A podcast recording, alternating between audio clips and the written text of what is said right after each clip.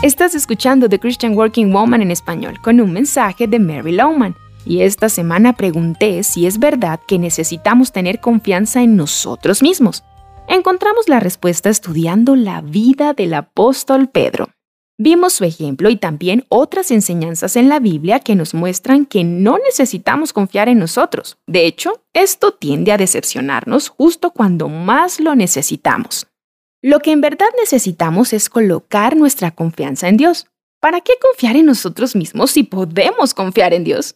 ¿Para qué confiar en nosotros mismos si podemos confiar en Dios? ¿Acaso dudamos que la confianza en Dios ofrece mucha más ayuda que la confianza en sí mismo?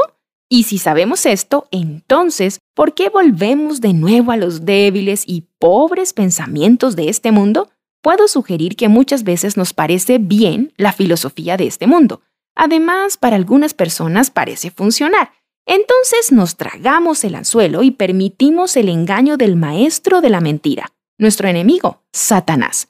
Si continúas dependiendo de la autoconfianza, te apoyarás en tu enemigo hasta que sus reservas acaben por sí solas, lo cual pasa muy seguido. Quizás así te encuentras ahora y estás en el caos de lo que queda. De cualquier manera, si decides colocar tu confianza en Dios, ten por seguro que será tuya.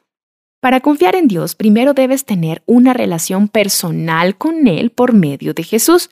Esto requiere que te arrepientas y te apartes del pecado, Luego debes poner como tu más alta prioridad buscar a Dios.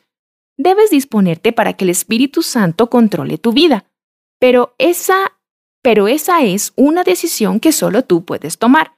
No va a pasar porque sí, solo ocurre si desde tu corazón te lo propones.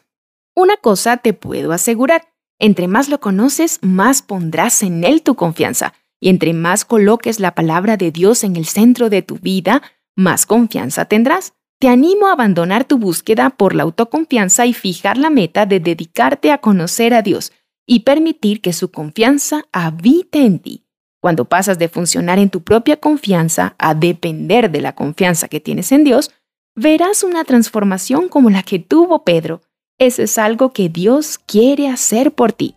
Encontrarás copias de este devocional en la página web de christianworkingwoman.org y en español por su presencia radio.com, SoundCloud, Spotify y YouTube. Gracias por escucharnos. Les habló Cindy Villabón.